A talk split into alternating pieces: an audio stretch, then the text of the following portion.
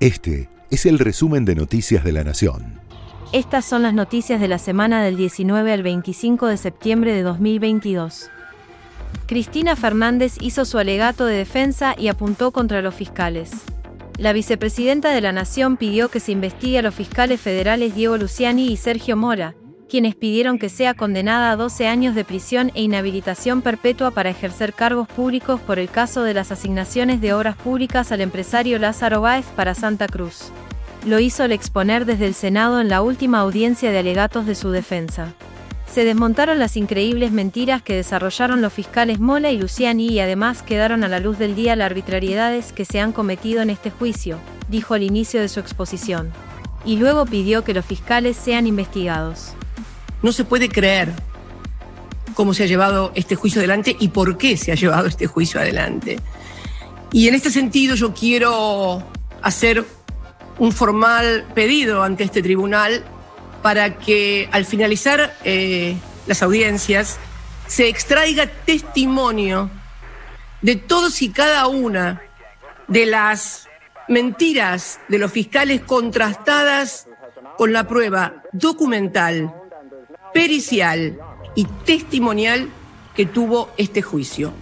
En otro momento de su alocución se refirió públicamente por primera vez al atentado que sufrió hace semanas. Nadie puede pensar que esa banda planificó e ideó intelectualmente lo que me hicieron. Tras un cuarto intermedio, el abogado de la vicepresidenta, Carlos Beraldi, retomó la defensa de la mandataria. El Senado aprobó la ampliación de la Corte.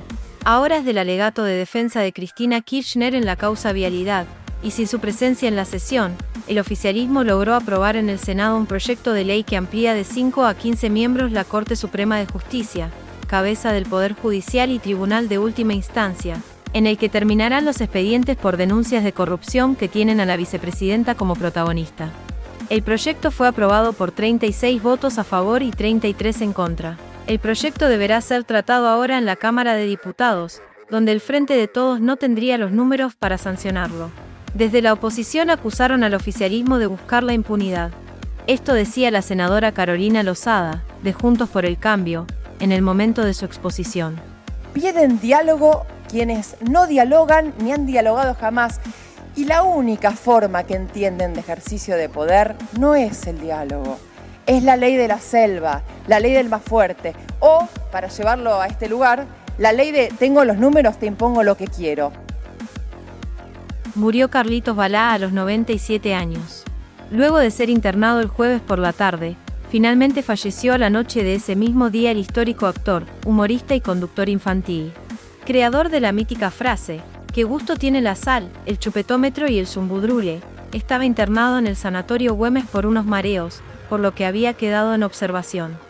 El artista será velado en la legislatura. Alberto Fernández estuvo en la ONU. Durante su gira por Nueva York, el presidente Alberto Fernández llevó a la ONU el ataque a Cristina Kirchner. Ante la Asamblea General, el presidente dijo que el atentado buscó alterar la construcción democrática argentina de las últimas cuatro décadas. Además, pidió levantar los bloqueos contra Nicaragua, Cuba y Venezuela, sin aludir a las violaciones de los derechos humanos en esos países, y reiteró el reclamo a Irán para que responda ante la justicia por el atentado contra la AMIA. Por eso mismo, poniendo en valor la racionalidad propia de la convivencia democrática, quiero comenzar estas palabras agradeciendo la solidaridad que la Argentina ha recibido del mundo entero por el intento de magnicidio perpetrado contra nuestra vicepresidenta Cristina Fernández de Kirchner. En la Argentina, el intento de asesinar a la vicepresidenta no solo afectó la tranquilidad pública, también buscó alterar una virtuosa construcción colectiva que el año entrante cumplirá cuatro décadas de vida. En 1983 recuperamos la democracia e iniciamos un largo ciclo histórico en el cual alternaron en el gobierno distintas fuerzas políticas el uso de barbijo deja de ser obligatorio en espacios cerrados. El Ministerio de Salud le puso fin al uso obligatorio del barbijo. Ya no se pedirá su utilización en el transporte público y en espacios cerrados. Cada jurisdicción podrá decidir si adhiere o no a la medida. De todas maneras, la cartera a cargo de Carla Bisotti continúa recomendando el uso de barbijo en espacios interiores, incluyendo los ámbitos laborales, educativos, sociales y el transporte público. Entre las medidas de prevención general se sugiere asegurar la ventilación de los ambientes, mantener la higiene adecuada y frecuente de manos, y evitar el contacto con otras personas ante la presencia de síntomas. El conductor Teto Medina seguirá detenido. Marcelo José Medina, el Teto, ex Video Match, fue arrestado ayer en su domicilio de Palermo, acusado de ser la cara visible de la organización La Razón de Vivir para reclutar a sus víctimas con charlas motivacionales en redes sociales y en varios puntos del país, que luego eran reducidos a la servidumbre en condiciones infrahumanas. La defensa de Medina minimizó su rol en la trama como supuesto reclutador. Además de él, otras 16 personas fueron arrestadas. Ya rige el aumento en el boleto de subte.